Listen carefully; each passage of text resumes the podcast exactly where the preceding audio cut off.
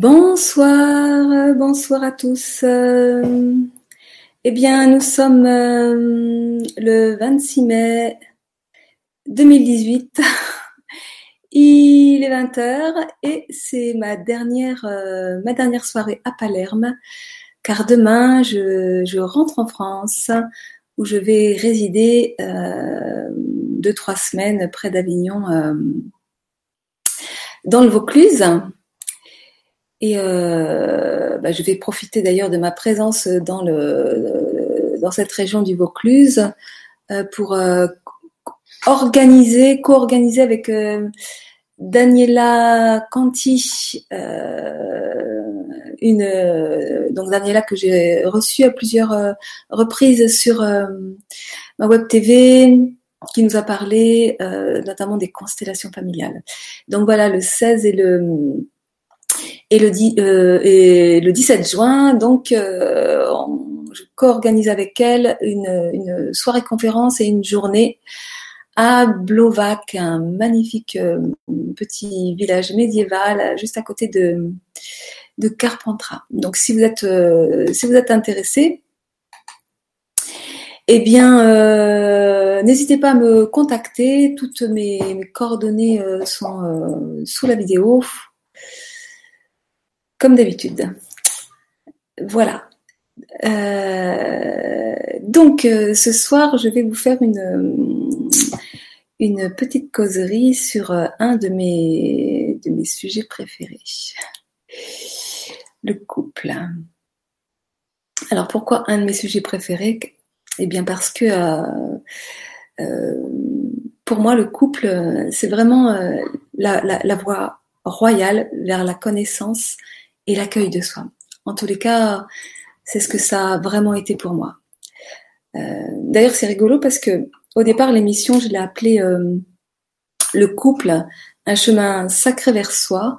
Et hum, lors de la programmation, euh, au niveau de LGC, ils, m'ont introduit une petite erreur et le titre est devenu le couple, un sacré chemin vers soi. Je trouvais ça rigolo et du coup j'ai gardé ce titre parce que je, ça me parlait bien. Et euh, alors pourquoi un, sacré chemin vers soi? Eh bien parce que pour moi, à la base, au départ, le couple c'était pas gagné du tout. Hein. L'image de l'homme était extrêmement blessée en moi. J'ai eu des parents qui euh, bah, qui étaient violents entre eux, hein, qui n'hésitaient pas à hurler et à se battre euh, devant moi, devant nous, hein, devant euh, parce que j'ai des frères et sœurs. Et puis euh, j'ai vécu des abus, des viols dans ma vie d'enfant et puis aussi dans ma vie de, de jeune adulte. Et quand il a été question de construire un couple, eh bien j'étais vraiment dans la totale confusion. Et euh, j'étais incapable de vivre autre chose que des relations euh, totalement fusionnelles et destructrices, euh, dans lesquelles euh, je passais tout le temps d'un extrême à l'autre. C'est-à-dire, euh, je passais de la fusion au rejet, de, l'amour à la haine, de l'harmonie à la, trahison. Euh. C'était vraiment un truc du genre, fou le camp bien ici, je t'aime moi non plus, sans arrêt. C'était à ce qu'on appelle euh, les passions destructrices. Mais en fait, euh, je reproduisais sans cesse euh, la violence de mon enfance, la violence dont j'avais été témoin et dont j'avais été victime. La toute première chose que j'ai compris et qu'il s'agit vraiment de comprendre dans cette histoire de couple, c'est que le couple que nous construisons dans notre vie avec euh, une compagne ou un compagnon est toujours le miroir, le reflet de notre couple intérieur. Et ce couple intérieur, c'est-à-dire notre énergie féminine et notre énergie masculine, s'élabore en fonction des images parentales que nous avons eues et donc du milieu dans lequel euh, nous avons grandi. Les images parentales, c'est euh, papa, maman euh, en premier, mais c'est aussi nos arrière-grands-parents, et tous les, tous les éducateurs que nous avons eus à, l'extérieur de la famille, c'est-à-dire toutes les personnes euh, qui ont euh, exercé une fonction parentale euh, et une fonction éducatrice à notre égard. Et ces premières images parentales vont ainsi structurer en nous-mêmes notre relation au féminin et au masculin. Ainsi, nous nous pensons libres lorsque nous vivons à un coup de foudre et que nous sommes attirés de façon magnétique vers un nouvel amour. Mais en fait, eh ben, nous ne sommes pas libres du tout. Nous sommes simplement manipulés par des mémoires émotionnelles dont nous avons hérité de notre passé d'enfant, voire même à notre naissance. Et ces mémoires, ces mémoires émotionnelles, qui sont reliées à un système de croyances, vont nous pousser vers et nous attirer et attirer à nous, c'est la loi de la loi de résonance qui, qui est à l'œuvre, des amours qui vont venir éclairer et remettre en scène les blessures de notre passé et tout ce qui n'est pas vivant en nous. Mais cela pour notre plus grand bonheur, car l'idée, c'est bien de nous remettre en vie, de penser nos blessures, de nous sortir de nos déterminismes afin de, de nous rencontrer nous-mêmes et de devenir véritablement, véritablement libres de ce que nous sommes. C'est pourquoi il, n'y a pas de mauvais compagnons, il n'y a que des guides qui nous éclairent sur la voie de, de l'amour de soi et de l'éveil de notre conscience. Alors, si vous êtes intéressé pour approfondir et, et mieux comprendre comment se, structure en nous et comment nous, comment nous corporalisons en nous-mêmes nos images parentales, je vous invite vraiment à aller regarder ma, conférence spectacle que, j'ai remis en ligne il n'y a pas très longtemps. Euh, vous pouvez euh, la, trouver sous deux noms différents euh, sur YouTube.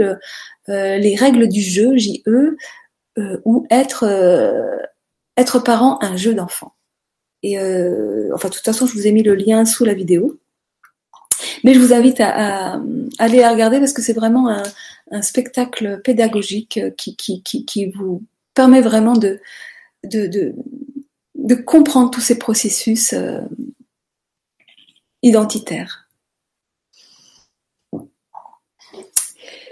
J'ai donc euh, accompli tout ce chemin de conscience et, de tendresse vis-à-vis de moi-même qui m'a amené à, à me rencontrer véritablement. Mais ce qui m'a le plus surprise et secouée parce que en fait ça a été un véritable choc, c'est lorsque j'ai rencontré ma propre violence à moi. Parce que se rencontrer véritablement, c'est se rencontrer dans tous ses aspects. Et euh, bah, la violence, comme chez beaucoup d'êtres humains, ça fait partie de mes aspects. Et donc, à ce moment-là, j'ai compris combien et comment je créais moi-même, moi aussi, de la violence. Et que la violence que je recevais de mes compagnons, euh, qu'elle soit euh, physique, euh, parce que j'ai vécu de la violence conjugale, mais aussi verbale, psychologique, émotionnelle, eh bien, cette violence était juste le miroir et la réponse à ma propre violence. Parce qu'effectivement, avec, l'enfance que, j'avais eue, je ne faisais que rencontrer des compagnons, hein, ou violents physiquement, ou manipulateurs, ou menteurs, ou dictateurs, enfin bref. Et qui ne faisaient que renforcer ce sentiment de victime et de culpabilité dans lequel j'étais depuis toute petite. Mais en fait, comment leur en vouloir? Aujourd'hui, je ne peux que, que les remercier, voire même euh, également leur demander pardon parce que je n'étais pas seulement une victime. Cette violence que j'ai rencontrée en moi, elle était bien plus subtile, bien plus sournoise, bien plus insidieuse que cette violence physique et, brutale que je connaissais bien. Mais elle était tout aussi destructrice, peut-être même euh, plus, car invisible à l'œil nu. Euh, cette violence, subtile et, insidieuse, euh, je l'appelle la violence yin, la violence de l'araignée qui dévore sa proie, et qui n'appartient pas qu'aux femmes d'ailleurs. Elle existe chez les hommes, car l'énergie n'est pas sexuée, la violence n'est pas sexuée. Mais cette violence yin, euh, c'est elle qui est à l'œuvre dans les violences psychologiques, dans les systèmes d'emprise, dans les dépendances affectives et, les addictions diverses. Et ce que j'ai découvert, c'est que cette violence yin, sournoise et impalpable, est toujours à l'origine de la violence yang, qui est, elle, physique et, palpable. En ce sens, la violence physique est toujours une réponse à une violence plus subtile et insidieuse. Alors il y a une espèce de, de dictat, social qui dit que, que les femmes sont, sont les victimes et les hommes sont les bourreaux, et cela depuis des millénaires. Mais aujourd'hui, j'ai vraiment envie de, dire euh, stop. Stop parce que parce que parce que c'est faux. Parce que c'est faux. Croire cela, c'est vraiment se leurrer aux apparences. Et je suis désolée, je vais peut-être en choquer plus d'un, mais euh, les hommes sont, tout à fait, sont tout aussi victimes que les femmes. Et il serait vraiment temps que les femmes prennent également leur part de responsabilité dans ces jeux interminables de victimes bourreaux. Pour avoir travaillé longtemps auprès de, des personnes euh, victimes de violences conjugales, je peux vous dire que nombreux sont les hommes qui souffrent de violences de la part de leur femme ou encore de leur mère. Mais ce sujet est encore bien plus tabou que chez les femmes car eux, les hommes, sont censés être forts, euh, virils et protecteurs. Donc il est encore bien plus difficile d'en parler. Tout ça pour vous dire qu'il n'y a pas à chercher qui est le coupable dans les relations hommes-femmes. D'autant plus que si vous avez bien compris mon propos, ce qui existe et s'exprime à l'extérieur de nous est toujours le miroir de ce qui existe à l'intérieur de nous. Alors bien sûr, face à ce mot violence, euh, beaucoup de personnes diront ça ne me concerne pas, car ils ont euh, une représentation euh, un peu erronée, comme le commun des mortels, et comme qui définit la violence comme étant euh, uniquement euh, visible et, physique. Mais on peut quand même constater que beaucoup de couples se meurent dans une violence quotidienne impalpable, une violence psychologique, une violence émotionnelle. Et ces violences sont souvent exercées de façon tout à fait inconsciente, dans une seule perspective. Changer l'autre pour éviter de ressentir les parties de nous-mêmes qui sont blessées et que nous considérons comme inacceptables. Inacceptables pour tout un tas de raisons, soit parce qu'elles nous font souffrir, soit parce qu'elles sont interdites d'exister, parce que potentiellement elles sont dangereuses pour nous. Euh, elles peuvent déclencher du désamour. Et c'est ainsi que nous cherchons à forger l'autre à notre image pour nous rassurer, nous, nous sécuriser et rester ainsi dans une sorte de, de confort, une sorte de zone de, de confort, certes, mais euh, qui nous fait euh, quelque part rester euh, petit, infantile, immature, et qui finit par nous faire souffrir.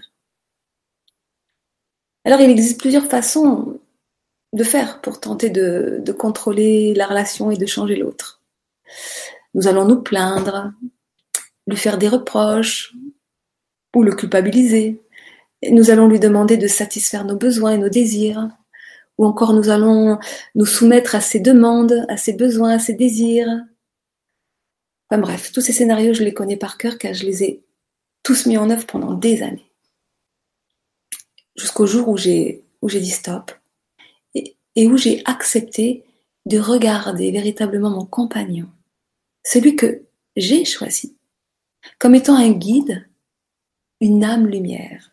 J'aime bien parce que dans le mot amour, on peut le couper en deux, ce qui donne âme d'un côté et our. Our, je l'ai déjà dit dans une précédente émission, en hébreu, ça s'écrit euh, O-W-H, je crois, ça veut dire lumière. Donc on peut, vraiment considérer que un amour, c'est une âme lumière qui vient éclairer les parties de moi dont je suis séparée et qui me demande désespérément de rentrer à la maison. J'ai eu envie de vous parler du couple euh, ce soir et j'espère que vous aurez des, questions euh, euh, ensuite. Là, je, termine mon petit ce que j'avais envie de vous dire déjà. Donc j'ai eu envie de vous parler du couple parce que c'est vraiment un sujet qui est qui est d'actualité pour moi. Je suis rentrée d'Inde il y a quelques mois, donc j'ai séjourné en Inde pendant deux mois. Et j'ai retrouvé le, compagnon de qui je m'étais séparée un an auparavant. Donc ça faisait pile poil un an qu'on était séparés. Et donc euh, j'ai vécu avec ce compagnon pendant quatre ans. Et je pensais vraiment l'avoir euh, quitté définitivement. Et même si j'ai, même si j'avais encore des sentiments profonds pour lui, euh, c'est lui qui avait mis un terme et je pensais que c'était c'était mieux c'était mieux comme comme ça parce que l'impression vraiment qu'on tournait en rond et que et que on n'y arrivait pas quoi. Mais en, en, rentrant d'Inde, j'avais vraiment un, élan, euh, une aspiration et mon cœur me, me, dictait d'aller le voir pour le, pour le rencontrer. Alors tout dans ma tête me disait non non, on n'y va pas. Et euh, ça m'a titillé un bout de temps et puis euh, finalement mon cœur à qui j'ai quand même délégué les rênes de ma vie a eu gain de cause et, et je suis allée le retrouver. Et quel bonheur J'ai eu la joie de le retrouver vraiment apaisé, grandi et agrandi. Et finalement, nos cœurs se sont à nouveau rejoints dans une, relation où, les plaintes et les reproches n'ont plus leur place. Et en fait, cette année de séparation a été pour moi l'occasion de faire le vide et de faire un vrai plongeon à l'intérieur.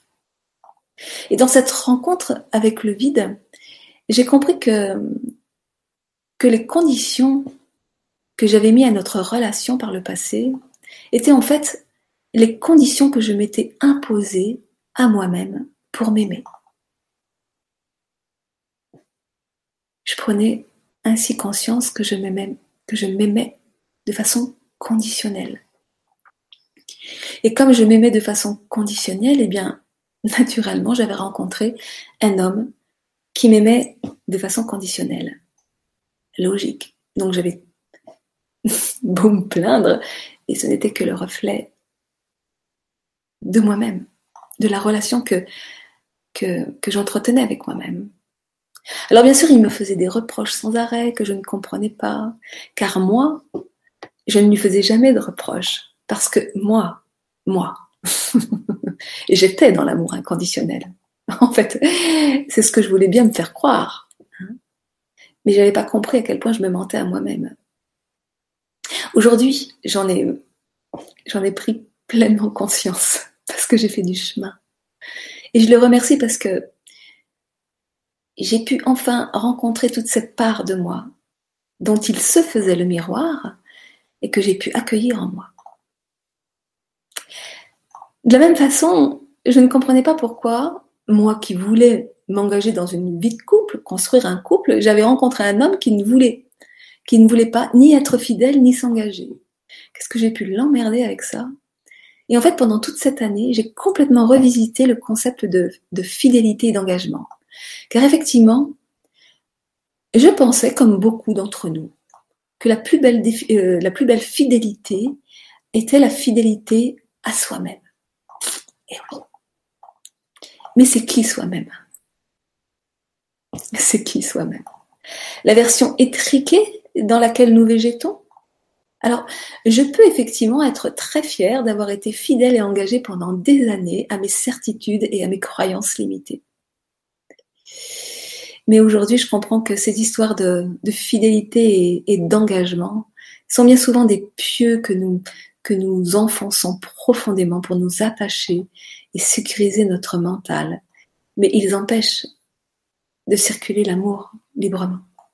Car j'ai découvert que pour être pleinement vivante, le seul engagement qui veille, c'est celui que je voue à l'amour, à la vie, au vivant, c'est-à-dire à l'inconnu le plus total. Hmm, quelle liberté. Vivre le couple dans cette dimension, je peux vous, assurer que plus rien à voir. À l'époque où, où nous nous sommes séparés, je me souviens lui avoir dit également que je ne m'étais jamais choisi, que je ne m'étais jamais senti choisi par lui. Normal. Parce que oh là là là là là là, j'ai un, petit carré qui intempestif qui arrive sur mon sur mon écran. Donc oui, euh, oui, donc je disais que je, je ne m'étais jamais sentie choisie par lui. Et, euh, et aujourd'hui, avec, euh, avec le recul que, que j'ai, eh bien, je, je me rends compte que, que bah oui, que c'était bien normal parce que moi-même, je ne m'étais pas choisie. La vie nous aime. La vie nous aime profondément et elle nous apporte toujours tout ce dont nous avons besoin pour épanouir notre cœur et notre âme. Et euh, je m'émerveille chaque jour à quel point c'est vrai, à quel point c'est vrai. Au final, avec beaucoup d'humilité, je peux m'avouer et, avouer que tous les problèmes que je voyais chez lui, parce que c'était lui qui avait un problème, bien entendu, eh bien, étaient en tout point, mais vraiment en tout point, ceux qui se trouvaient bel et bien chez moi. Alors, je pouvais, je pouvais toujours lui faire la guerre. C'était juste une guerre que je menais contre moi-même. Aujourd'hui, je me suis choisie dans l'amour inconditionnel de tout ce que je suis et seulement ce que je suis. Et, voilà que cet amour du passé revient, ayant lui-même euh, accompli ce, chemin intérieur et, et en beau miroir, il me déclame qu'il m'aime et qu'il me choisit. Merveilleux, n'est-ce pas? Voilà, donc euh,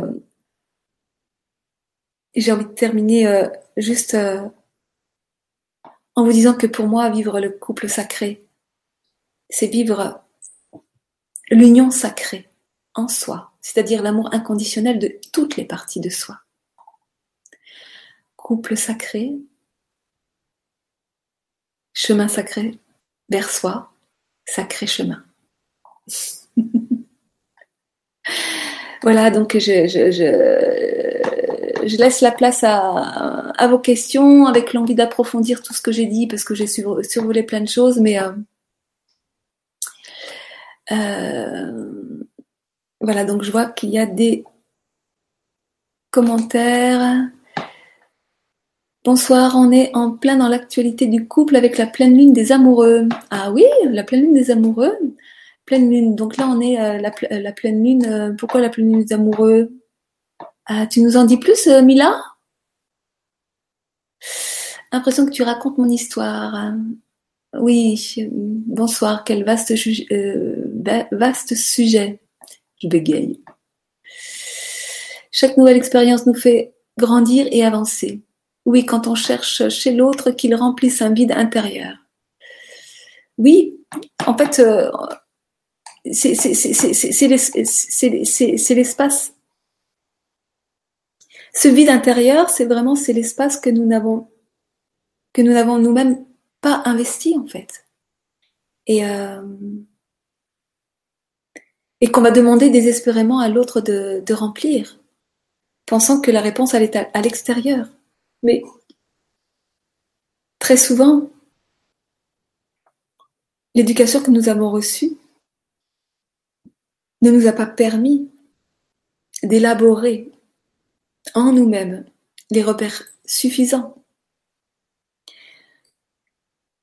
pour nous permettre de nous aimer nous-mêmes et de, comment dire, de comprendre comment fonctionnent les lois de la vie et du vivant. Et, euh, donc c'est souvent par, euh, euh, comment dire, par non conscience, par, impuissance qu'on va chercher à l'extérieur. Et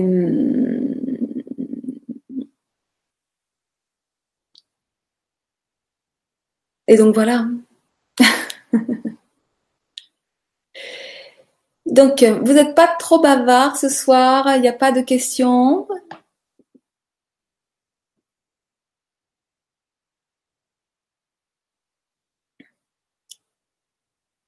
La question du, vide intérieur, c'est aussi euh, c'est toute la question du, rapport à l'inconnu aussi. C'est-à-dire que finalement, pour aller euh, découvrir nos, ressources intérieures, il faut vraiment accepter d'aller faire ce, saut dans l'inconnu. Et que, euh, que l'inconnu nous fait peur. Et comme l'inconnu nous fait peur, c'est un petit peu la, même chose qui fait qu'on on, a du mal à couper le cordon. D'ailleurs, logiquement, c'est c'est pas l'enfant qui doit couper le cordon, c'est le parent qui coupe le cordon. Mais eux-mêmes n'ayant pas coupé le cordon, ils sont incapables de couper le cordon. Donc, euh, quand on commence à être un peu plus éveillé dans la conscience de, soi-même, ben, c'est nous les enfants qui, qui sommes obligés de couper le cordon. Et euh, c'est pas évident parce que parce que parce que euh, bah, ça inverse les rôles, quoi. Mais euh, couper le cordon avec ses propres parents, ça nous permet de couper le, cordon avec ces images parentales qui sont qui sont blessées et, euh, qui sont même euh, comment dire euh, dévoratrices pour nous-mêmes.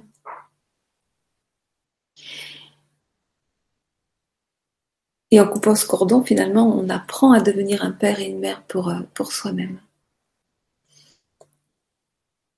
Et devenir un père et une mère pour soi-même, c'est effectivement accepter de se séparer pour vraiment euh, aller à la rencontre de qui nous sommes véritablement. Et, et cette dimension de nous, elle est dans l'inconnu.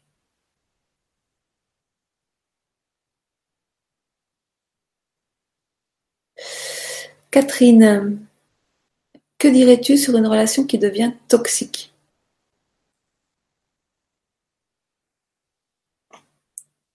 En fait, on vit toujours un petit peu les mêmes scénarios, quoi. Hein. C'est-à-dire que au départ, on a un coup de cœur, on a euh, un coup de foudre, on a euh, euh, voilà un élan vers, quelqu'un et, on va voir a priori parce que fait ce qui fait qu'on est attiré vers cette personne ce n'est pas ce qu'on voit a priori.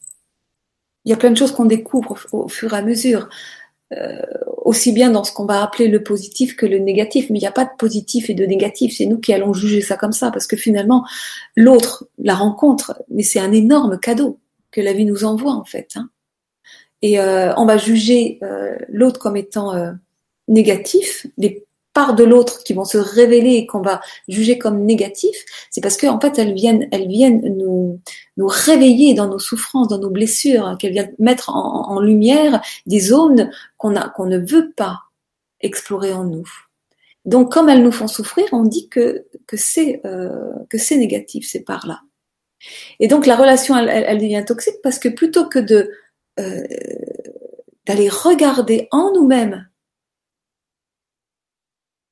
et eh ben, à quoi ça fait euh, écho? À quoi ça fait résonance? Et d'aller, euh, du coup, ouvrir ces parts de nous et, ouvrir aussi toute notre capacité à en prendre soin. eh bien, nous allons, essayer de, faire taire le comportement qui, a déclenché ça.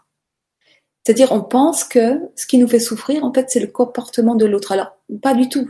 Ce qui nous fait souffrir, c'est la part de nous, notre part intérieure, blessée, toutes ces émotions enfouies qui sont, qui ne demandent qu'à être libérées, mais, que nous, auxquelles nous résistons. Donc, pour, ne pas ressentir ces émotions, pour continuer à ne pas les ressentir, euh, eh bien, je, je vais essayer d'agir sur l'extérieur, sur le comportement euh, de la personne. Euh, et en fait, euh, ça va ne faire que empirer.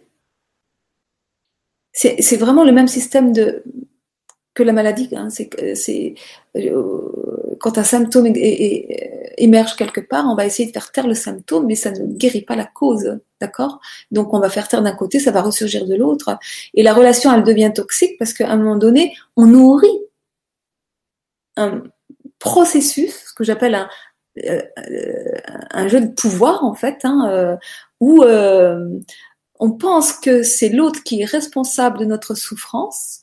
Donc on va essayer de faire taire ou d'anesthésier, enfin de, mettre en place des, choses pour pour que l'autre arrête de faire ses comportements. Ses comportements. Donc les stratégies sont multiples, hein, plutôt que d'aller regarder en soi.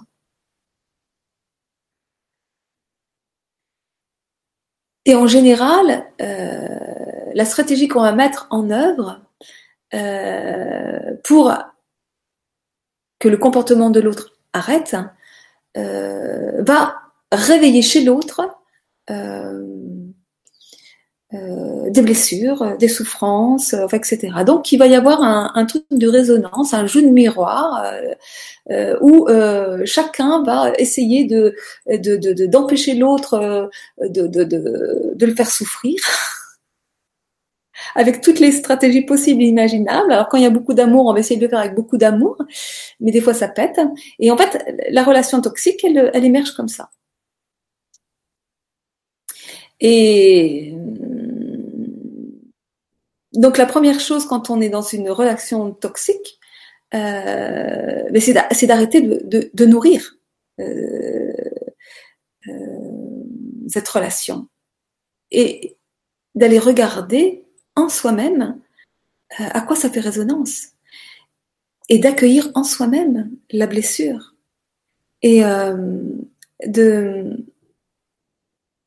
d'accepter de parce que la seule façon de penser une blessure. Alors on peut la penser avec un E, on peut la penser avec un A. Mais c'est d'accepter de, de libérer l'émotion.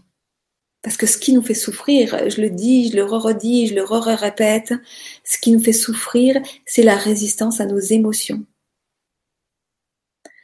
Et, et, en fait, si on accepte de ressentir l'émotion, de la laisser passer à travers nous, alors on ouvre notre canal intérieur et ce canal il est le même pour tout, pour l'émotion, pour l'amour, pour la vie, pour la lumière, enfin. Et, c'est ainsi que l'émotion va pouvoir se, libérer, se transmuter pour se transformer en, qualité d'être, en amour. Donc, plus on résiste à l'émotion, plus on va souffrir, plus on va croire que c'est l'autre qui est responsable, et c'est un cercle vicieux en fait. Voilà, l'autre n'est nullement un ennemi, mais un révélateur. C'est vraiment, c'est vraiment quand on est dans cette conscience-là, euh, c'est magique, c'est magnifique. il, est révélateur, mais l'autre, c'est le, c'est le plus beau cadeau que la vie puisse nous faire, en fait. Et, euh, et c'est en quoi euh, le couple euh, est un véritable chemin euh, initiatique, un, chemin spirituel à proprement dit. Mais ce qui est vrai pour le couple et l'union amoureuse, c'est vrai pour n'importe qui. C'est-à-dire que euh, le miroir de l'autre, il, est, il est valable, que ce soit nos enfants, que ce soit nos amis, que ce soit notre patron, nos collègues, enfin tout être, tout autre est une partie de soi qui vient nous révéler une partie de soi à, épanouir, à accueillir.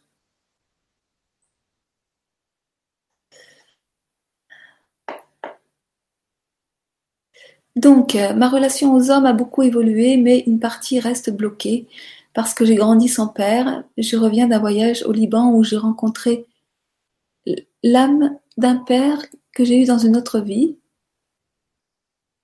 ce père et moi, dans cette autre vie, nous aimions profondément. Nous avons été séparés par la maman et depuis, je vis et je ne m'autorise pas cet amour paternel et dans cette vie, si je m'en prive.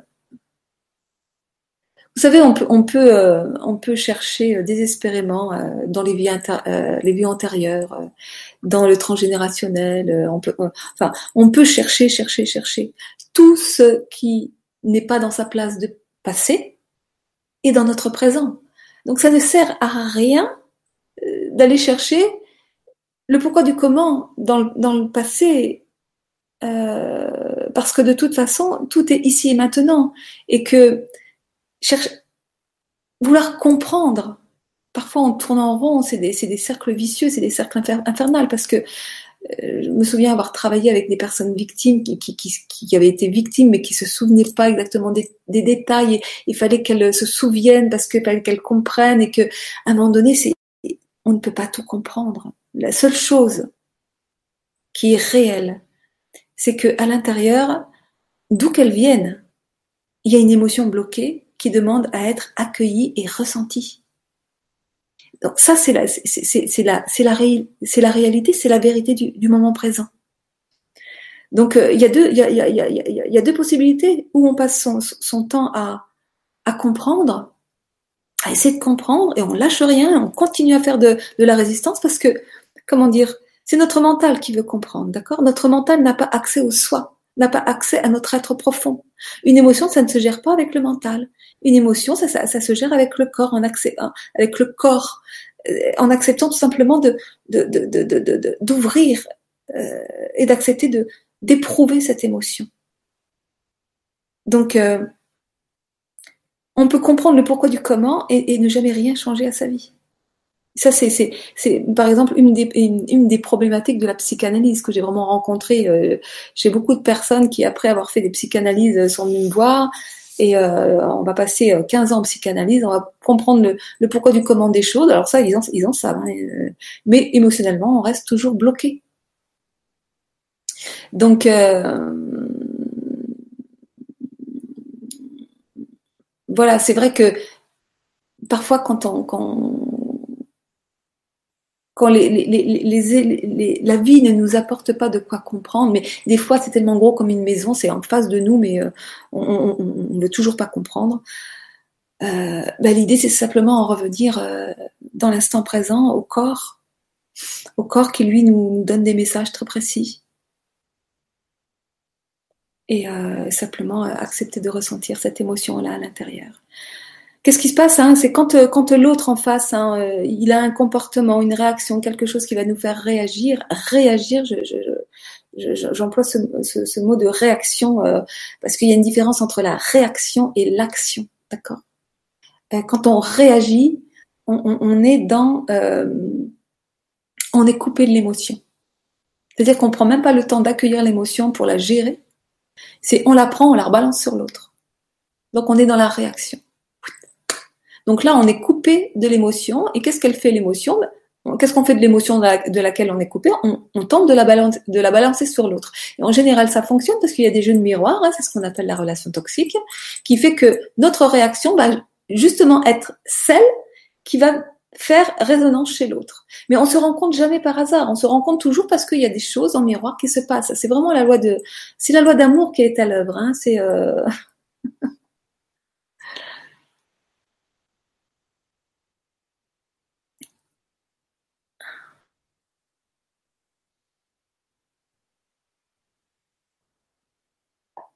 Couper le cordon a été réellement total après le décès rapproché de mes deux parents. Oui, alors on peut couper le cordon euh, après le décès des parents, comme on peut ne, pas le couper euh, même après leur décès. Euh, je vois ça quotidiennement. C'est-à-dire que j'entends des personnes qui disent je suis allée habiter à 1000 km de ma mère, comme ça au moins je suis sûre qu'elle me fout la paix. Mais une relation fusionnelle, elle est fusionnelle dans l'énergie. Et même si on, on est parti euh, à 1000 kilomètres, euh, c'est pas ça qui, qui, qui, qui, qui permet la coupure émotionnelle. Ça va donner une illusion d'eux, mais il y a un moment donné où ça nous rattrape. Et on peut avoir perdu nos deux parents. On peut avoir euh, été abandonné à la naissance et, ne les avoir jamais connus. Euh, si euh, la relation fusionnelle, elle peut exister, elle existe dans la dans, dans l'énergie. D'ailleurs, une relation fusionnelle n'existe que dans l'énergie, parce que, euh, euh, comment dire, physiquement, dans la réalité, on voit deux êtres séparés, d'accord? Parce qu'à partir du moment où on a coupé le cordon physique à la naissance, on est censé être séparé physiquement. Donc, euh, dans ce qu'on voit avec nos yeux, on voit deux êtres séparés, on ne voit pas de fusion, on voit deux êtres séparés. Donc la fusion n'existe que dans l'énergie. Donc euh, c'est pas parce qu'on est loin euh, qu'il n'y a pas de relation fusionnelle, c'est pas parce que l'autre est décédé qu'il n'y a pas de relation fusionnelle, etc. Euh, donc il, s'agit vraiment de de, pas se fier euh, aux apparences, à de l'illusion des apparences.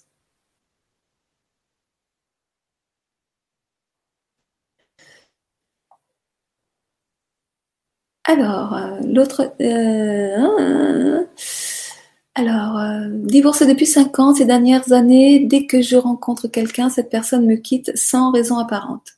Je ne suis pas jalouse, maladive et hystérique. Ce schéma se répète. D'accord.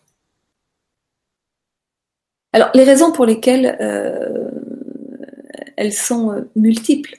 Euh, c'est ce que je disais précédemment, c'est-à-dire qu'à un moment donné, euh, tu es euh, l'héritière de mémoire émotionnelle au niveau transgénérationnel, potentiellement au niveau karmique, et, très certainement de, ton passé d'enfant, d'accord Donc, ce qui se joue à travers toi, comment tu es manipulé euh, pour te choisir des compagnons euh, qui vont te quitter, parce que euh, il y a des scénarios intérieurs qui qui sont à l'œuvre et en lien avec des émotions bloquées hein, de toute façon, hein, et donc avec des croyances.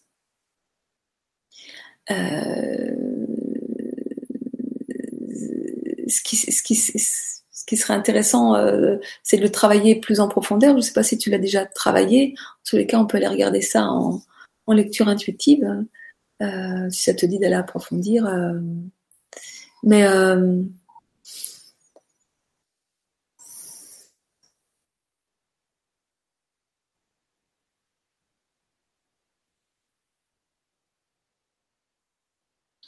il y a, il y a, très probablement un scénario intérieur qui, t'empêche de construire une relation de couple, euh, comme si le couple pour toi euh, c'était euh, c'était interdit, c'était maudit, c'était soit un scénario parental, transgénérationnel, quelque chose que tu as intégré en ton fort intérieur et qui et qui et qui pour toi t'empêche de de, de de, construire enfin de, de construire un couple. Et, euh, et en fait, euh, comment dire, euh, c'est pas forcément un, tes actes qui vont générer ça. C'est tu fais en sorte de choisir le compagnon qui va faire ça. C'est-à-dire que de toute façon, vous êtes, vous êtes en, en jeu de miroir tout le temps. Hein. Euh, et que cette personne qui va te quitter de façon intempestive comme ça, euh, euh, certainement, elle, joue aussi des, des, scénarios répétitifs. Et donc c'est intéressant d'aller creuser ça un peu plus. Je ne sais pas si je, je t'éclaire. Alors, non, non, je n'ai jamais travaillé, mais je veux bien. Ça doit être lié à mon père, je suppose, mais je voudrais en sortir. Eh ben, écoute, prends contact avec moi, on peut faire un travail là-dessus. Hein.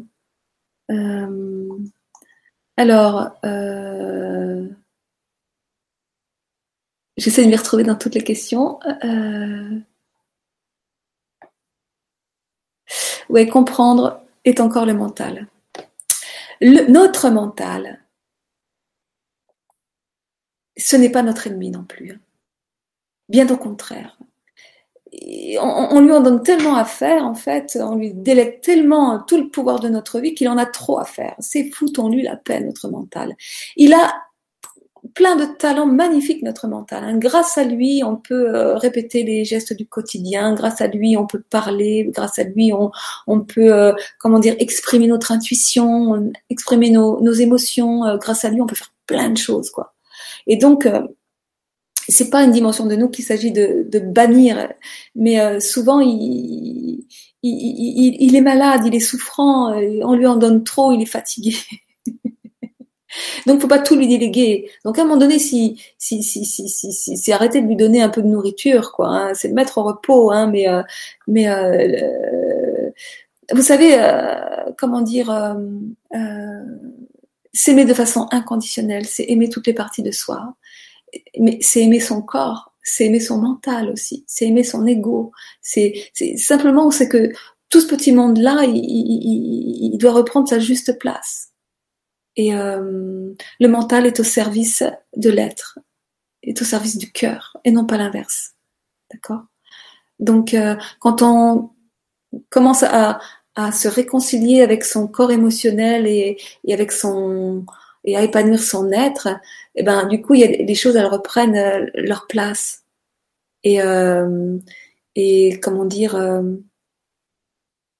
le mental n'est pas en guerre avec l'être, il, est tout content quand, euh, quand l'être prend le, le, relais en fait.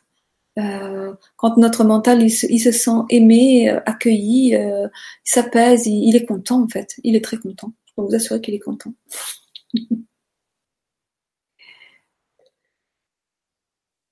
Alors, comment faire pour faire sortir cette émotion qui doit me faire souffrir?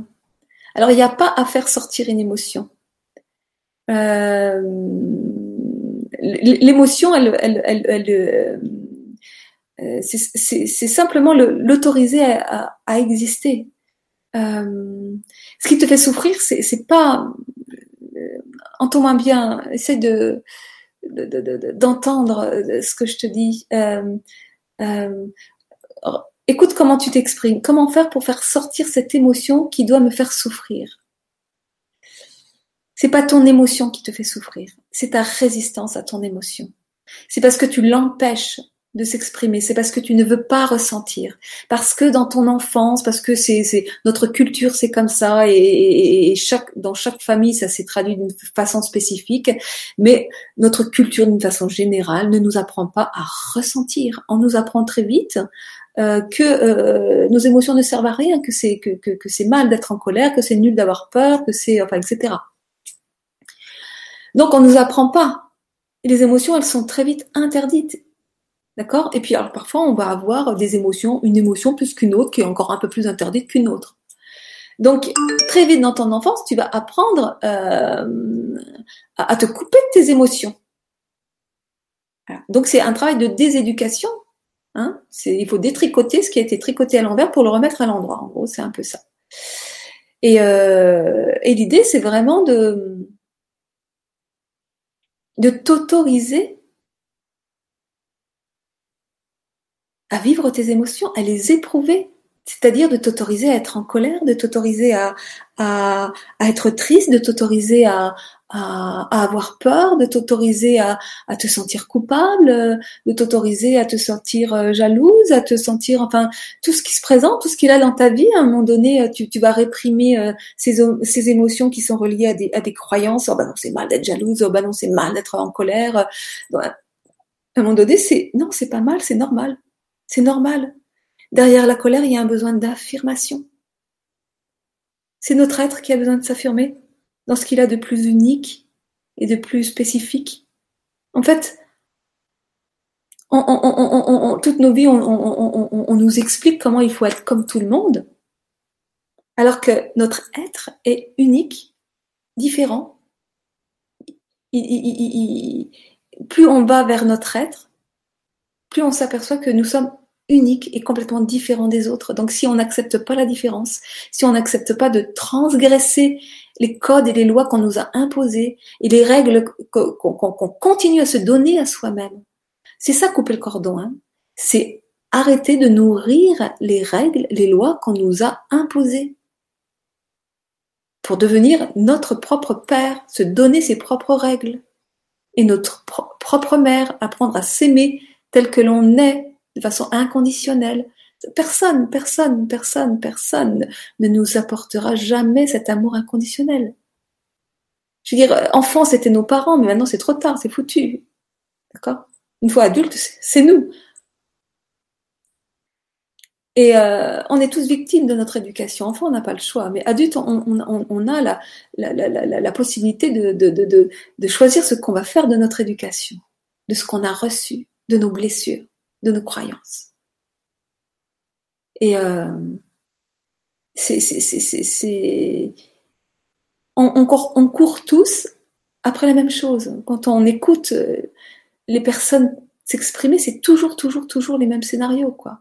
On cherche désespérément euh, le prince ou la princesse ou la quête ultime à l'extérieur de nous qui va pouvoir nous apporter cette quête, cette, euh, cet amour inconditionnel.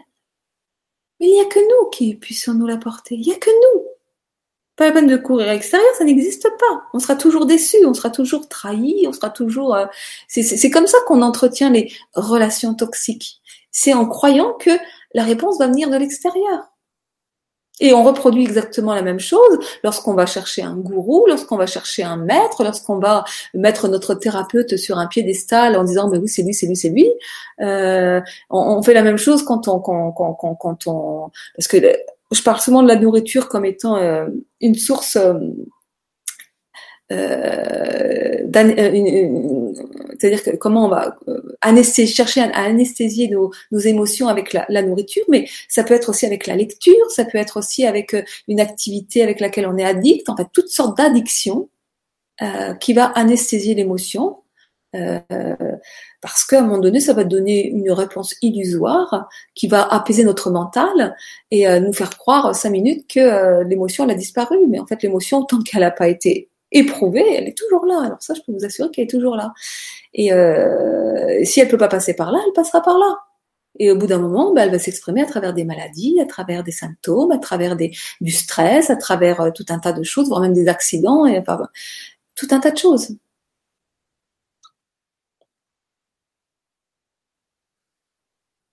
Donc, pour en revenir à Aline, tu n'as pas, euh, donc ce n'est pas ton émotion qui te fait souffrir, c'est euh, ta résistance à l'émotion, et euh, tu n'as pas à, vouloir la faire sortir. C'est laisse, laisse la, laisse la vivre. C'est simplement la laisser vivre. C'est vraiment la l'autoriser. À la limite, tu lui parles. Tu, quand tu vois arriver cette émotion à l'intérieur de, toi, j'imagine que, que tu as repéré peut-être, mais peut-être que c'est pas si facile de repérer comment elle s'appelle cette émotion. Euh, tu peux lui donner un nom. Est-ce que c'est de la colère? Est-ce que c'est de la tristesse? Est-ce que c'est de la peur? Euh, C'est les trois grandes émotions de base. Après, on peut les décliner euh, d'une autre façon, mais et, et, autoriser cette cette partie de toi à exister. Tu t'adresses à elle comme si c'était une personne et une personne qui vient frapper à ta porte et qui a envie d'entrer, qui a envie que tu l'accueilles et que tu la prennes dans tes bras. Et à partir du moment où tu la prends dans tes bras, et elle va s'apaiser, elle va se calmer. Mais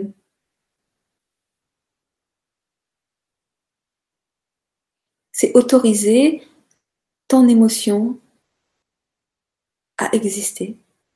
Tu lui dis, tu lui exprimes. Bonjour émotion, je t'autorise à, exister dans ma vie et tu la laisses te traverser. Et tu vois bien ce qui, ce qui se passe. C'est vraiment, c'est lâcher le contrôle, lâcher le contrôle. C'est s'abandonner dans les bras de la vie, quoi. C'est advienne que pourra. C'est se laisser mourir, se laisser mourir. C'est euh, pour ceux qui n'ont pas vu l'atelier d'hier soir, il y a un replay que j'ai posté. Vous pouvez le regarder. J'explique, euh, j'explique ça. Euh, euh, l'atelier questions-réponses d'hier soir, le 25. Donc, euh, je sais pas si je, réponds à ta, ta, question, mais bon, si tu viens me voir, on en reparlera. Alors, je suis en parfait accord avec ce que tu dis. Tu n'as pas lu mon message jusqu'au bout. Oh, désolé, il y avait une question. Tu t'es arrêté au message intergénérationnel que j'ai reçu et qui a été essentiel. Euh, oui, bah du coup, j'ai pas le, j'ai pas la fin, la question. Je suis désolée. Donc, euh, pour ma compréhension d'un schéma qui se répète en génération en génération. Oui, donc Mila, tu, me confirmes que ça serait euh,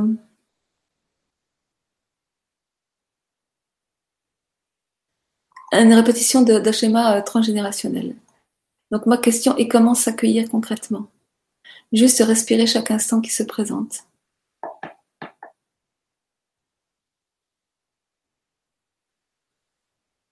Comment s'accueillir concrètement C'est euh, c'est accepter ce qui est là. Par exemple, ce qui est là.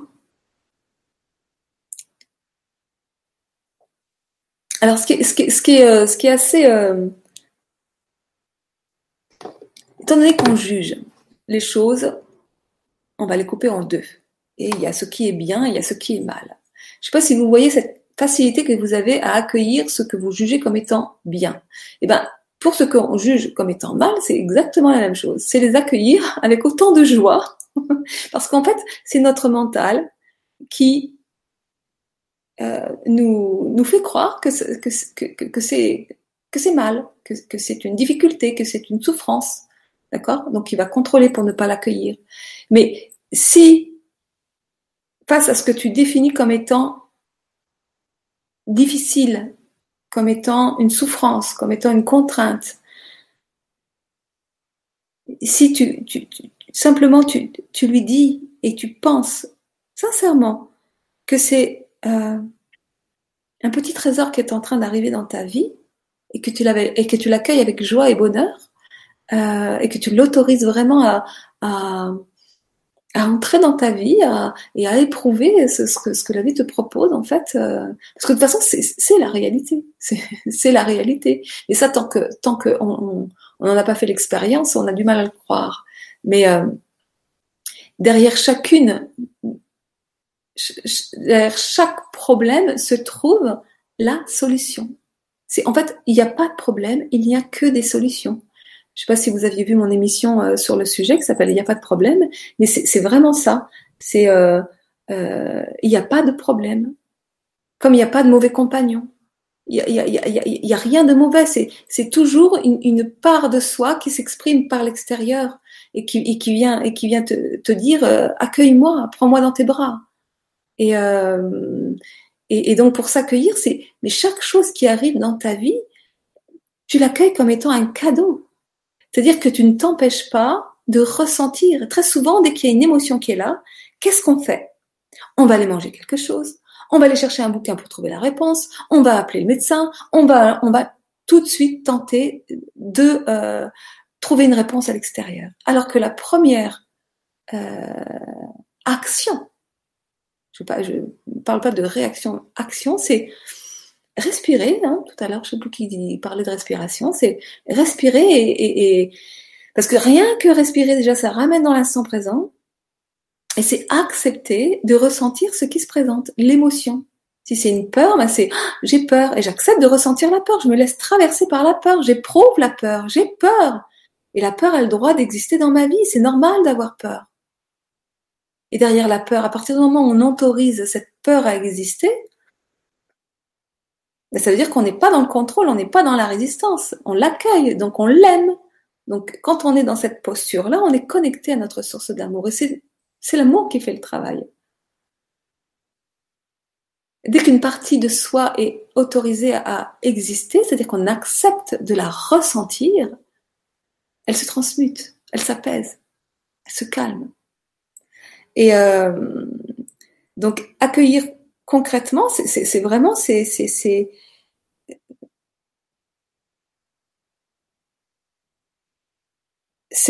vraiment ça, quoi. Il n'y a rien de mal. C'est euh, comment euh, on est dans des mécanismes, euh, une émotion qui émerge en lien avec une croyance, et tout de suite on va se juger en disant ah non c'est pas bien. Ah si c'est bien. Pourquoi c'est pas bien? C'est pas bien parce que ça a été empêché durant l'enfance, parce que ça a été des codes familiaux, des règles, ça a été euh, pourquoi c'est pas bien? Donc tout de suite on se on se rétrécit, on s'enferme dans une boîte, on, on, on, donc on se coupe de l'émotion parce qu'elle est en lien avec la croyance et que la croyance elle doit pas exister, l'émotion non plus. Et en fait c'est c'est c'est c'est c'est accueillir, c'est c'est par exemple, euh, tout à l'heure on parlait de jalousie, mais s'il y a une, jalousie, une émotion là de, jalousie qui, arrive, c'est mais que la jalousie est interdite, mais c'est s'autoriser à être jalouse. Je peux être jalouse. Et à partir du moment où on se laisse traverser par l'émotion, par la, vibration, par la sensation, euh, et qu'on accueille ça, bah, quelque part on accueille la partie de soi blessée, on accueille la part de soi qui, qui, qui, qui, qui était interdite d'exister. Parce que peut-être que petite fille, j'étais interdite d'être jalouse. Peut-être qu'il y a une grosse blessure derrière un gros chagrin. Mais si, parce que c'est pas bien, euh, euh, on se coupe de cette partie, mais le gros chagrin, il, il reste là. Mais ce gros chagrin, il a besoin d'être accueilli, il a besoin d'être libéré et d'être transformé, transmuté. Je sais pas si je suis claire.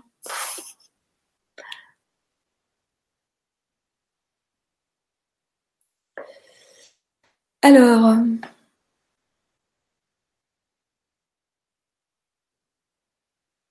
Anaïs, si on n'est pas notre ego, ni notre mental, ni nos pensées, et si l'idée est de se désidentifier de l'ego, ok, mais alors on est quoi au juste? Quelle est cette dimension infinie?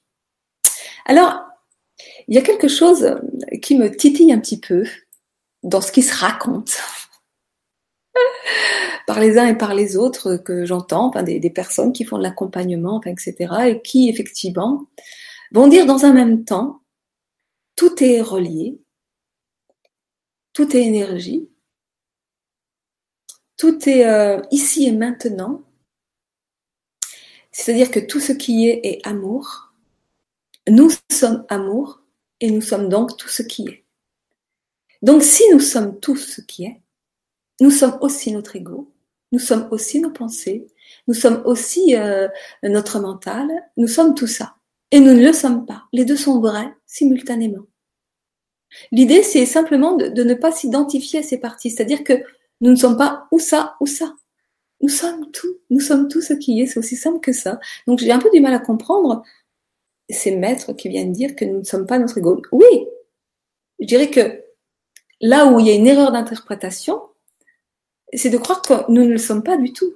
Mais nous sommes aussi ça, puisque tout est énergie. L'ego, c'est de l'énergie. Le corps, c'est de l'énergie. Les pensées, c'est de l'énergie. C'est aussi de la matière. Mais nous sommes tout cela en même temps et nous ne le sommes pas.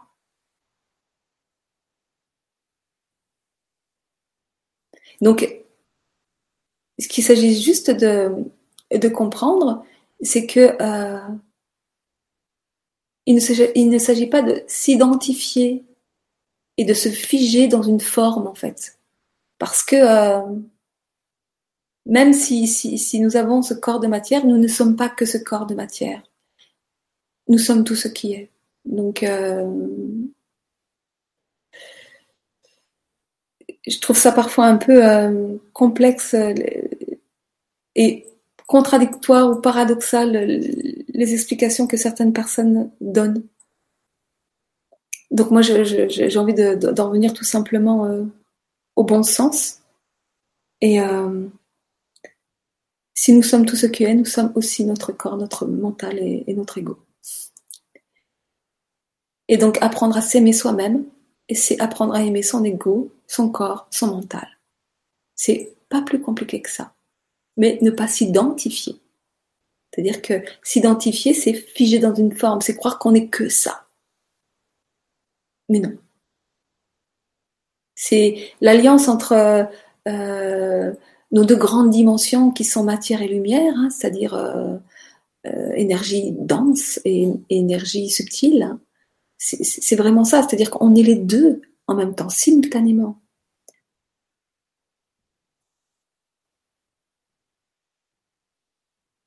Donc je ne sais pas si je réponds à ta, question, euh, Anaïs. Ça prend une vie pour apprendre à se libérer de nos attentes vis-à-vis de l'extérieur. Alors, euh, si c'est ta croyance, ça peut prendre une vie, oui. Euh, ça peut prendre une seconde.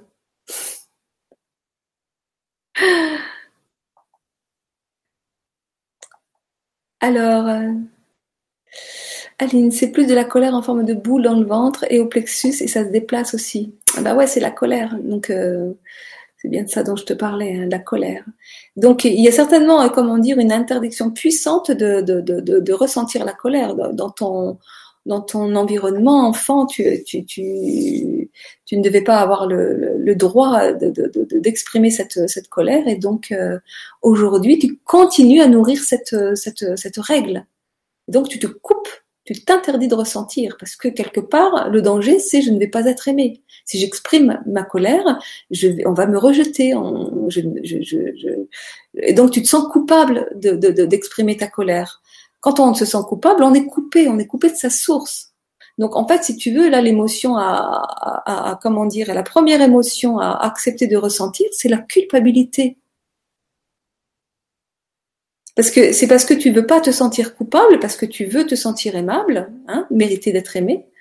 Euh, lorsqu'on se sent coupable, on, ça veut dire qu'on on, on pense qu'on ne mérite pas d'être aimé. On est coupé, coupé de sa source d'amour. Donc c'est vraiment autoriser cette partie de toi qui se sent coupable à exister et à accepter de, de ressentir cette culpabilité. Parce que exprimer, le fait d'exprimer ta colère, ça va te faire sentir coupable. Et donc c'est cette émotion-là qui, bloque la première, c'est celle-là. Et une fois, donc en fait, en, lâchant la colère, euh, tu es obligé de, lâcher la culpabilité. En fait, la, grosse émotion souvent qui, qui, qui, bloque toutes les autres, c'est celle-là, quoi, la culpabilité. Parce que le, gros danger à, exprimer, à se laisser éprouver par les émotions, c'est que parfois, il y a même dans la tête de l'enfant qu'on était, il y a danger de mort. Hein, c'est notre survie qui est en jeu hein, quand on est enfant. Mais une fois adulte, c'est, plus valable. Hein. Mais bon. Euh, euh, donc le, gros enjeu, effectivement, c'est de ne plus être aimé, c'est d'être rejeté, trahi, abandonné. Donc accepter de ressentir la culpabilité, c'est accueillir en soi cette part qui se sent coupable, cet enfant blessé en nous, qui, croit qu'il ne mérite pas d'être aimé, que s'il exprime telle ou telle émotion, tel ou tel besoin, telle ou telle demande ou désir, il va être rejeté, condamné. Et euh, voilà, donc euh, il s'agit de traverser cette, émotion en acceptant de, eh ben, si tu poses un acte qui te fait ressentir coupable, eh ben, ressens-toi coupable. Autorise la culpabilité à exister dans ta vie. Tu as le droit de te sentir coupable. Et plus tu vas t'autoriser à te sentir coupable, plus euh, en faisant des, des, actes qui sont bons pour ton être, en fait, hein, eh ben, plus cette culpabilité, elle, elle, elle, elle, va se transformer en amour parce que si tu acceptes de, te sentir coupable, tu es donc connecté à ta source d'amour et, et, et, c'est l'amour qui, qui, va transmuter cette émotion et qui va remplir ton être.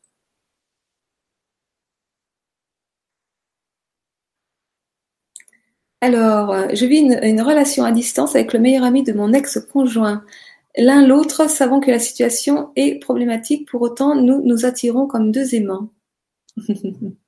comme deux amants. Eh ben oui, les aimants, c'est s'aiment. Les aimants s'aiment.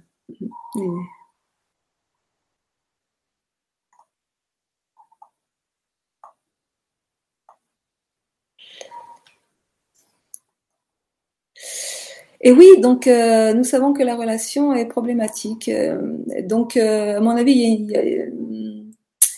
il y a, des petits nœuds à démêler parce que c'est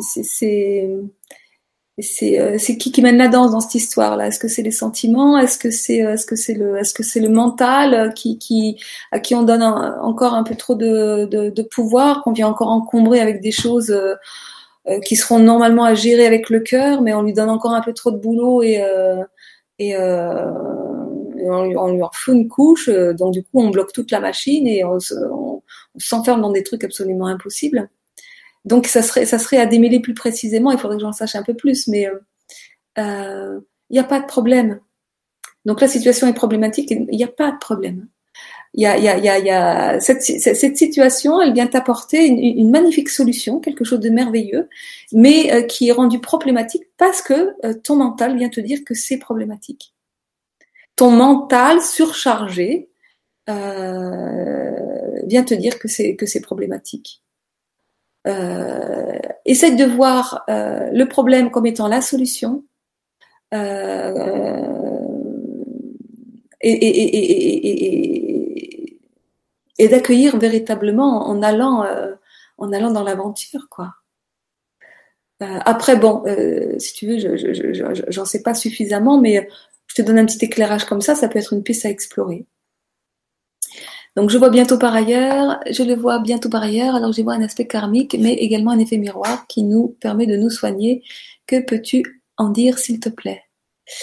Moi, je, je, suis jamais à, chercher dans le passé, hein, karmique, transgénérationnel, enfin, etc. Je, c'est pas mon souci. Euh, pour moi, ce qui m'intéresse, c'est ici et maintenant dans le présent. Donc, euh, quoi qu'il en soit, il y a un effet miroir. Peu importe d'où ça vient, il y a un effet miroir, ça c'est clair. Dans toute on ne rencontre jamais personne par hasard. Un couple ne se forge jamais par hasard. C'est les scénarios qui, qui, qui, qui, qui se qui s'attirent, qui, qui, qui résonnent. Euh, dans un couple, il n'y en a jamais un qui est plus intelligent que l'autre. C'est pas vrai. On est sur la même longueur d'onde. Et euh, le jour où on n'est plus du tout sur la même longueur d'onde, de toute façon, le couple se sépare. C'est-à-dire qu'il y, y, y a, à un moment donné parfois des, des, des histoires qui se terminent parce qu'il y a, il y a vraiment des histoires de, de vibrations d'ondes qui, qui sont terminées, quoi. C'est voilà. Mais tant qu'on est ensemble, euh, ou qu'il y a des, des, des, attirances, des résonances, c'est que c'est que il y a vraiment euh, donc, le monde extérieur est le miroir de notre monde extérieur, donc de, tout, de notre monde intérieur. Donc, tout est miroir. Chaque partie du monde que l'on perçoit à l'extérieur de nous euh, est le miroir d'une partie de nous. Et qui plus est, le compagnon, la personne par qui on est attiré. Donc, il y a un effet miroir, c'est évident. Et cet effet miroir permet non pas de te soigner, mais de t'épanouir. C'est pas la même chose. Euh, c'est cet effet. Euh, l'autre vient éclairer des parties de toi que tu vas pouvoir épanouir et que tu vas pouvoir prendre en charge, que tu vas, tu.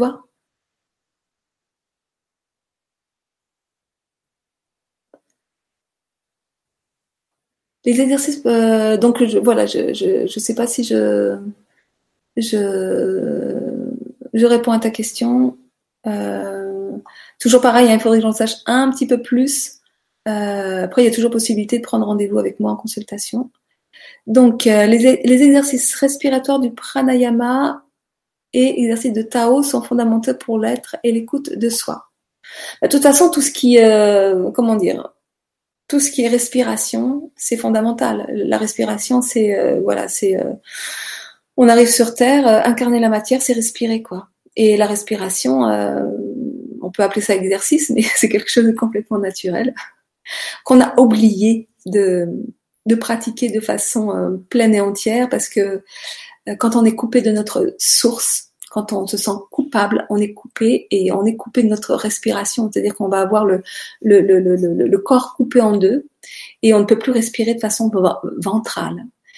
Euh, je ne sais pas si vous avez déjà observé un bébé. Quand vous observez un bébé, la seule partie qui bouge, c'est laquelle? Son ventre. Parce que la respiration ventrale est la respiration naturelle. Vous verrez jamais un bébé respirer d'ici, d'accord? Ou alors c'est qu'il est vraiment malade. Euh, il reste, nous respirons naturellement de, de façon ventrale. Euh, mais progressivement, euh, la culpabilité, le fait de se couper de sa source d'amour fait qu'on se coupe de l'instant présent et qu'on ne respire plus. Et quand on ne respire plus correctement, on, donc on va respirer juste avec le haut du corps et, euh, ben, on n'a plus une bonne oxygénation euh, et, ça continue à nous embourber le cerveau et, à nourrir euh, ce fonctionnement cérébral qui est pathogène en fait. Et donc euh, respirer respirer de façon ventrale c'est la première chose. C'est pour ça que accueillir ce qui est là c'est la première chose c'est respirer quoi. Respirer. Je respire le fait de respirer de façon ventrale euh, pour ceux qui savent pas ce que c'est que la respiration ventrale, c'est vraiment vous poser les, mains sur votre, ventre et vous faites gonfler, en inspirant, vous faites gonfler votre ventre. Et en, expirant, vous appuyez les mains sur votre ventre pour aider éventuellement, pour vraiment sentir le mouvement, quoi. Et puis il y a, il y a un moment donné où ça redevient vraiment naturel. Et il y a quelque chose qui se ralentit du coup. Il y a quelque chose qui, qui, voilà, qui. Donc la respiration, ça nous, ça nous ramène dans l'instant présent. Et donc euh, tout ce que la méditation de pleine conscience, les, les, tout, tout, tout les, ce qu'on appelle les exercices de respiration, enfin, etc. C'est des choses qui nous, qui nous, qui nous, réapprennent, qui nous rééduquent à la respiration et qui nous ramènent dans l'instant présent. Ce qui fait qu'on n'accueille pas nos émotions, c'est parce qu'on vit dans notre passé et qu'on euh, se brochette dans, dans, dans notre euh, futur. C'est-à-dire que euh, dans notre passé, si j'exprimais ma colère, je me faisais gronder, voire même je me faisais taper dessus, hein, où j'étais punie, enfin, etc. Donc euh, là, c'est notre mémoire qui nous, qui nous, qui nous joue des tours, et euh, donc on va s'appuyer sur cette croyance-là. Et donc, qu'est-ce qui se passe? On se projette dans le futur. Aujourd'hui, si j'exprime ma colère, je vais être punie, je vais être euh, frappée, on va pas m'aimer, enfin, etc. Donc en fait, c'est la seule raison pour laquelle on n'accueille pas nos émotions. C'est parce que on s'ancre dans le passé, on se projette dans le futur.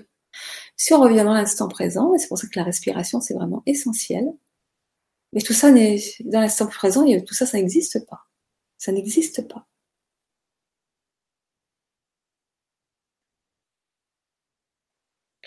Mila, donc euh, merci pour tes réponses, elles résonnent juste, euh, super alors. Oui, donc il faut accepter ce qui nous blesse de la personne en face. On est euh, le reflet de la blessure que l'on a à soigner en nous. Alors, euh, euh, il y a aussi un discernement à avoir. Ce que je veux dire, euh, c'est que, par exemple, lorsqu'il y a des situations de violence extrême, physique, hein, l'idée première, c'est quand même de se sortir de la situation. C'est-à-dire que on va pas accepter de se laisser taper sur la gueule sous prétexte que Euh, c'est le c'est le miroir d'une partie de nous-mêmes. Alors ça c'est clair, c'est le miroir. Hein, c'est que la, la, la, la, violence qui est en train de s'exprimer à l'extérieur est vraiment le, reflet, le, reflet euh, d'une violence qui est imprimée à l'intérieur. Mais la première euh, chose, c'est-à-dire que comprendre n'est pas subir, parce que je, je comprends ce qui est en train de se jouer, que je vais le subir, d'accord? Euh, donc l'idée, c'est déjà de sortir de la situation, de se mettre en protection. La deuxième étape à ce moment-là, c'est euh, d'aller ouvrir et de regarder en soi, effectivement, ce à quoi ça vient faire résonance, quelles sont les parties de moi que j'ai à épanouir pour ne plus répéter les mêmes scénarios. Euh, et donc d'aller libérer toutes les, émotions bloquées. Donc c'était simplement pour faire un petit discernement. Mais d'une façon générale, de toute façon, euh, quelquefois ça se fait en deux temps, mais après il y, a beaucoup de situations sur lesquelles on, peut le faire vraiment en situation. Mais c'est vrai qu'au départ, moi je vois bien dans mon parcours. Hein. C'est-à-dire que parfois il me, fallait, euh, au début, il me fallait une semaine avant de comprendre les choses et de pouvoir, ok, j'ai compris ça, donc euh, c'est ça que je dois mettre en œuvre, enfin, etc. Et puis progressivement, au fur et à mesure de mon cheminement, où je, où je, je, m'autorisais à, à, à, ressentir mes émotions, à, les exprimer, enfin, etc. Euh, le moment où je prends conscience et le moment où, où j'exprime, il devenait de plus en plus euh, rapproché. Et aujourd'hui, ça se fait vraiment dans l'instant présent.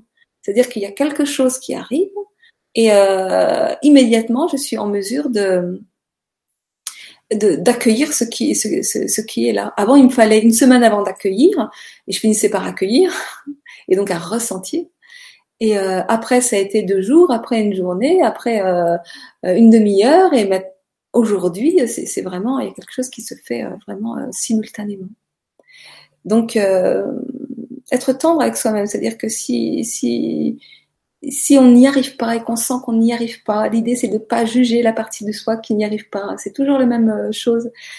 Il y a un sentiment d'impuissance qui arrive. Je n'y arrive pas. Je suis nulle. J'y arriverai jamais. Pouf, on accueille. Là, c'est de la puissance, c'est de la colère, de la tristesse. Il y a quelque chose qui a besoin de s'exprimer. Donc, c'est pas de se juger parce qu'on n'y arrive pas. C'est vraiment d'accueillir cette partie de nous qui nous juge, parce que cette partie de nous qui nous juge, c'est une partie blessée et qui croit qu'elle n'est pas aimable Donc, si on l'accueille, elle se sent aimée, elle se calme. Donc, c'est vraiment, c'est toutes les parties de soi, tout, tout ce qui arrive, tout ce qui arrive.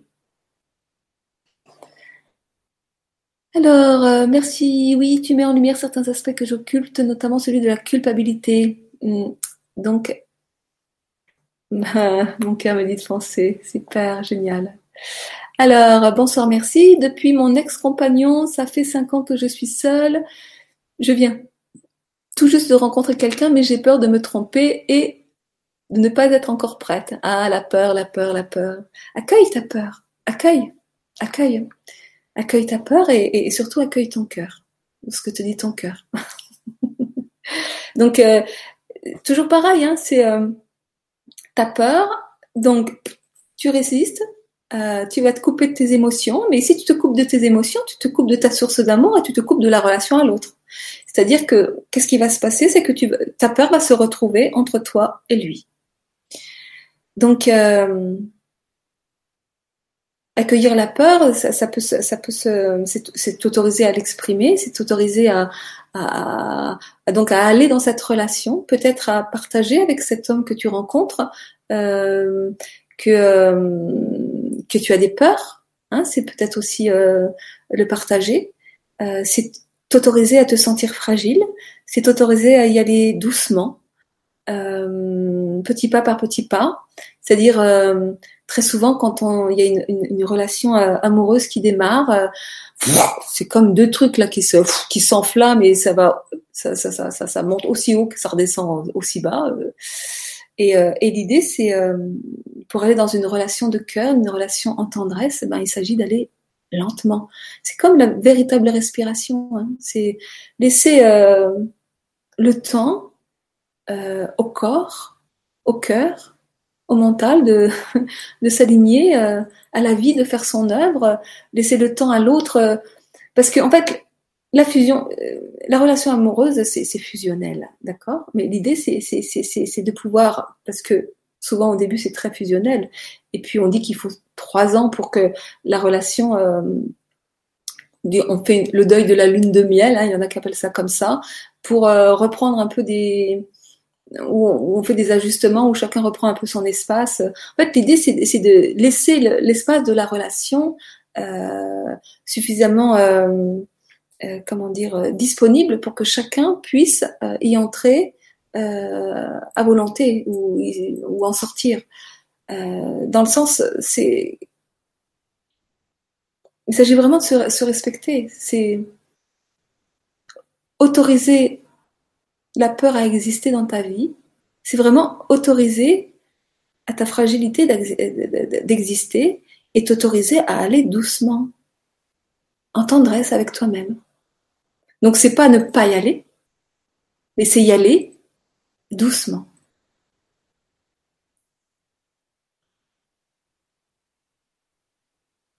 Voilà, donc on n'est jamais prêt à une relation amoureuse. Jamais. Hein c'est comme être mère euh, ou être père, euh, on n'est jamais prêt.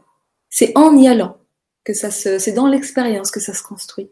C'est, on peut toujours s'amuser à vivre euh, une, histoire d'amour par procuration. Hein. Il y en a qui vivent ça derrière la télé, à travers des feuilletons, etc. Hein, mais c'est en faisant, c'est en allant dans l'expérience que ça se structure, que ça s'élabore, que la confiance. La confiance en soi, c'est quelque chose qui, qui, qui, se construit euh, dans l'expérience. C'est parce qu'on y va que, ça, que ça s'élabore, d'accord? Euh, La foi en la vie, c'est pareil. C'est c'est euh, c'est euh, vraiment laisser à un moment donné. Euh, c'est être à l'écoute de tes peurs parce que voilà mais derrière la peur qu'est-ce qu'il y a? Qu'est-ce qu'il y a derrière la peur? Il y a un élan il y a un élan d'amour il y, a quelque chose qui dit vas-y, quoi. Alors vas-y, vas-y. Tu te prends par la main, tu prends, tu prends la partie blessée de toi par la main et tu, et tu, et, tu lui dis, on y va, on y va toutes les deux. Hein Alors, euh, donc quand on est en train de vivre une situation de conflit violent avec quelqu'un, euh, peut-on à la fois accueillir son énorme colère tout en verbalisant sa rage à l'autre pour se libérer de notre colère? Quand tu sens une, énorme colère en toi monter et que euh, au point, euh, c'est que très souvent tu es coupé de ta colère. C'est-à-dire qu'il y a quelque chose qui réagit en toi et que tu es dans un état disproportionné. Cet état disproportionné fait que, comme tu es coupé de ta colère, tu la prends et tu la balances sur l'autre. C'est ce qui génère la violence en fait. Hein. Parce que si euh, si tu ouvres complètement le tuyau et que tu accueilles pleinement cette émotion, tu la balances pas sur l'autre, ça ne se transforme pas en, ça ne se transforme pas en, en, violence. Ah, donc en fait, euh, aujourd'hui, euh, je suis capable, comme beaucoup, peut-être que certains d'entre vous peuvent le dire aussi, de vivre de la colère de façon très calme. Il y a, il il y a, la colère, ce n'est pas de la violence plus on est, plus on est coupé de notre colère, plus on devient colérique et violent.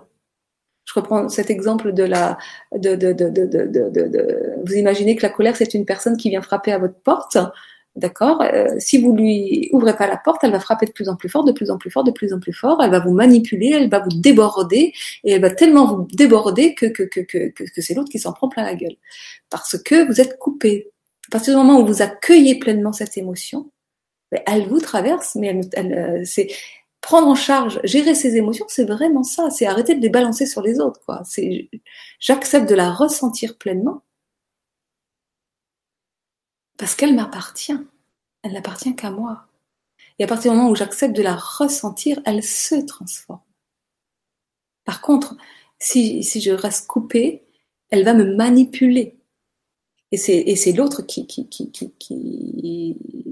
qui subit les pots cassés. Donc, quand, on sent qu'il y a quelque chose qui est dans le réactionnel et que ça commence à dégénérer, euh, bah, l'idée c'est que si tu as la conscience à ce moment-là euh, que, que, que, là il faut arrêter qu'il faut sortir, parce que sinon tu vas, tu vas hurler. Hurler, c'est aussi violent pour l'autre que pour soi-même, hein, parce que on se hurle, c'est une partie de soi qui se hurle à soi-même. Quelque chose qui dit tais-toi à l'intérieur hurle parce que ce que l'autre vient de dire, le comportement qu'il a eu, la parole qu'il a eue, est venu réveiller une partie de soi qu'on veut anesthésier absolument. Donc quand on se met à hurler, on, hurle, on hurle sur cette partie de soi. Tais-toi, tais-toi, tais-toi. Donc on est hyper violent avec soi-même. Donc à ce moment-là, après, bon, de toute façon, euh, si la situation elle se passe euh, et que la violence est, euh, l'idée c'est pas d'aller se juger, c'est simplement accepter que ça s'est passé comme ça, quoi. Mais mais pouvoir vraiment avoir cette conscience que cette part de nous là qui a déclenché tout ce, cet ouragan en nous, bah, c'est une part de nous, oui. enfin, cet être extérieur, c'est une part de nous, et qu'en voulant quand on est violent avec quelqu'un, c'est qu'on cherche à anesthésier ce qui nous fait mal. Hein. Mais c'est pas dehors, c'est jamais dehors que ça se passe. Alors.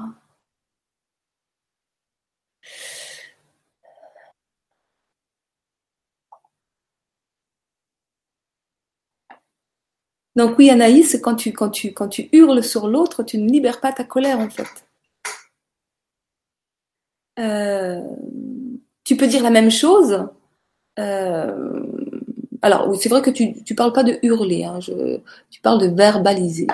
Donc, verbaliser, oui. Oui, oui. En fait, il, il, s'agirait de, de, de, mettre des nuances à ce que tu dis, en fait, parce que peut-être que j'ai un peu tendance à le, à le, à le, l'interpréter, mais euh, c'est voilà, c'est accueillir sa colère, c'est ça peut être tout à fait effectivement, mais là comme tu parles d'une énorme colère, donc si c'est une énorme colère, euh, euh, oui, mais en tous les cas, ça peut, ça, peut se faire. Je veux dire, euh, il y, a, une colère qui arrive, tu, tu, tu l'accueilles et tu la verbalises à l'autre. L'idée, c'est que si tu vois que tu la balances à l'autre, c'est que tu es coupé. C'est que tu n'accueilles pas, c'est tout. C'est observe ça simplement. C'est que si, si, ça sort sous forme de, de, de, vraiment de, de, violence, c'est que tu es coupé, c'est que tu n'accueilles pas. Euh, l'accueillir, c'est la ressentir et tu peux la verbaliser. C'est même euh, parfois euh, important de pouvoir verbaliser Donc je ne sais pas si je réponds à ta question. J'espère que ça peut t'éclairer. Alors, apprendre à passer du conflit agressif au simple désaccord respectable qui permet d'évoluer.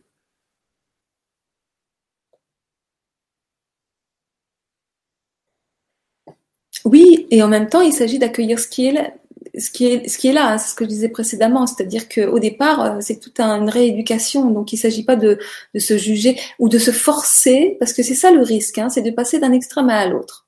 C'est-à-dire que euh, puisqu'il faut euh, être dans un, désaccord respectable, on va se couper de notre émotion pour rester dans l'amour.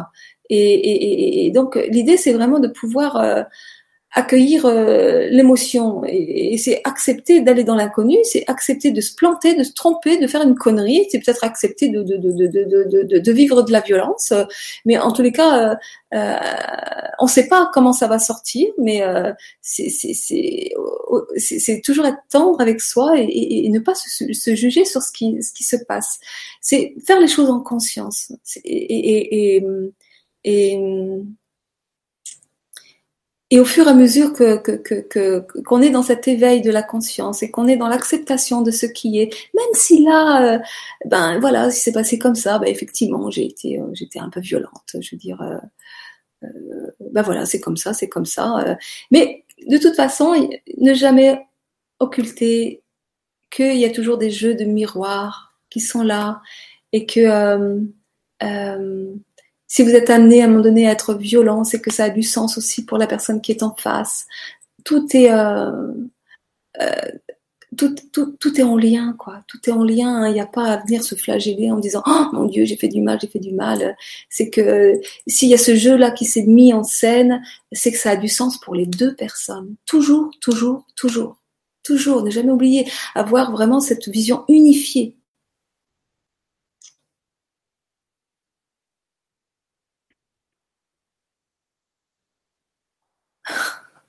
Brigitte, je hurle sur mes guides et eux, ils savent comment faire avec cela.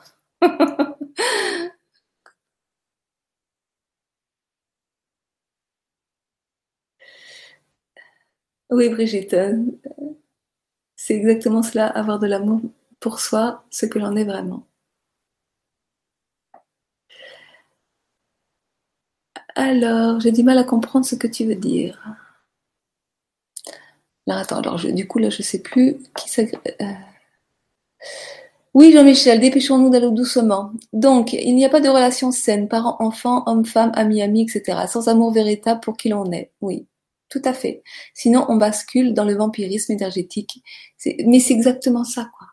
C'est tant que, c'est, tant qu'on on ne s'aime pas de façon inconditionnelle dans tout ce que l'on est et seulement ce que l'on est il peut pas y avoir de relation saine à l'extérieur. C'est commençons par, par avoir une relation saine avec soi-même et à s'autoriser à être sans se juger. Même si à un moment donné, euh, ben, on se trouve détestable, on a été détestable. Mais euh, et pourquoi j'aurais pas le droit d'être détestable? Ça, c'est des jugements qu'on se fait vis-à-vis de soi-même. Donc la partie qui nous juge comme étant détestable, elle a besoin d'être accueillie, cette partie-là. Donc c'est toujours accueillir tout. Bon, je vois que il y a encore plein plein de, questions qui arrivent. Euh, il est 9h30 là, donc on va peut-être penser à, s'arrêter, il y en aura d'autres. Donc, euh, je suis en mode break en ce moment, mon mari et moi sommes en pause, je suis mieux comme ça, je m'occupe de moi, je pense à moi. Je suis Christine. Merci Christine. Je crois que c'est bien parce que finalement, euh, voilà, ça, rejoint un peu le témoignage que je faisais tout à l'heure par rapport à mes relations.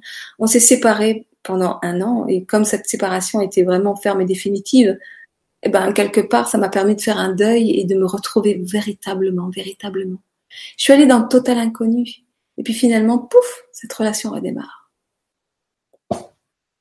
Incroyable. Donc c'est vraiment pouvoir s'accorder de, de l'espace et du temps. Et puis vous savez, des fois, euh, on est très exigeant vis-à-vis de l'autre parce qu'on est très exigeant vis-à-vis de soi. Hein. C'est-à-dire on, prend conscience de choses et euh, on voudrait que l'autre il aille aussi vite que nous. Mais l'autre ne va pas aussi vite que nous. D'accord? Mais le fait que l'autre n'aille pas aussi vite que nous, c'est souvent le miroir que on aurait peut-être tendance à vouloir aller trop vite. C'est-à-dire que il y a la prise de conscience, il y a comment ça je vais le faire descendre dans mon corps, comment ça va effectivement euh, euh, se transmuter pour euh, faire laisser advenir une nouvelle posture d'être. D'accord? Donc tous les changements en profondeur mettent du temps. C'est voilà, tout ce qui se fait très vite, c'est souvent très éphémère, très très superficiel. Donc le fait que, que le compagnon mette plus de temps, eh ben c'est un vrai cadeau. C'est laisser l'espace au compagnon d'aller à son propre rythme, ne pas chercher à essayer de le changer, à essayer qu'il comprenne absolument, à essayer de. C'est simplement être soi, faire ce qu'on a à faire sur soi. Et, je le répète, si le compagnon met plus de temps, c'est peut-être que nous, on veut aller trop vite. Et euh, donc laisser de l'espace, laisser respirer la relation, s'accorder du temps vraiment euh, euh, pour soi. Euh, Ouais, c'est vraiment ça, l'image de, laisser respirer la relation. Je trouve ça, je trouve ça sympa. Je suis encore allée hurler ma colère dans la nature faire le tigre, comme explique Talscheller. Ouais, ça c'est pas mal aussi. il y a plein, il y a plein de, de, de, de, quand on a vraiment de la rage à l'intérieur, c'est, c'est, l'idée c'est, c'est, c'est, c'est ça, c'est, c'est, aller, c'est, aller euh, taper dans des coussins, euh, dans la nature, taper sur, sur tout ce qu'on veut, euh, mais arrêter de taper sur soi et sur les autres, quoi. Mais libérer ses émotions, c'est vrai que Tal Chaleur, il y a tout un travail autour de ça et quand elles sont vraiment très violentes à l'intérieur, c'est s'autoriser à aller hurler, ouais, à aller hurler, voilà, à aller hurler, à, à pleurer, à, à, à, se laisser mourir quelque part. Hein. C'est aussi ça, quoi.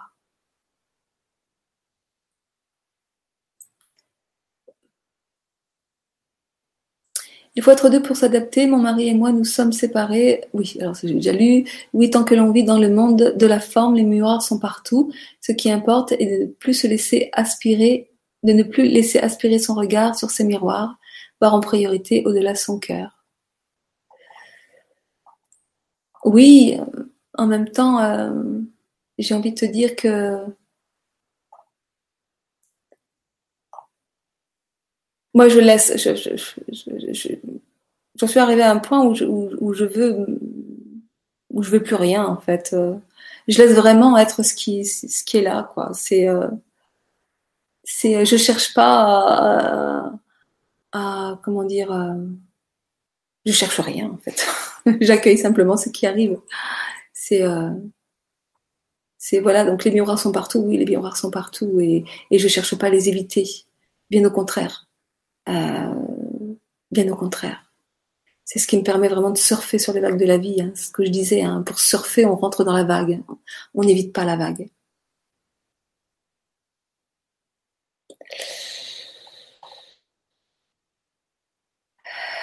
Voilà, bah écoutez, hein, donc après c'est plein de jolis compliments, merci, merci.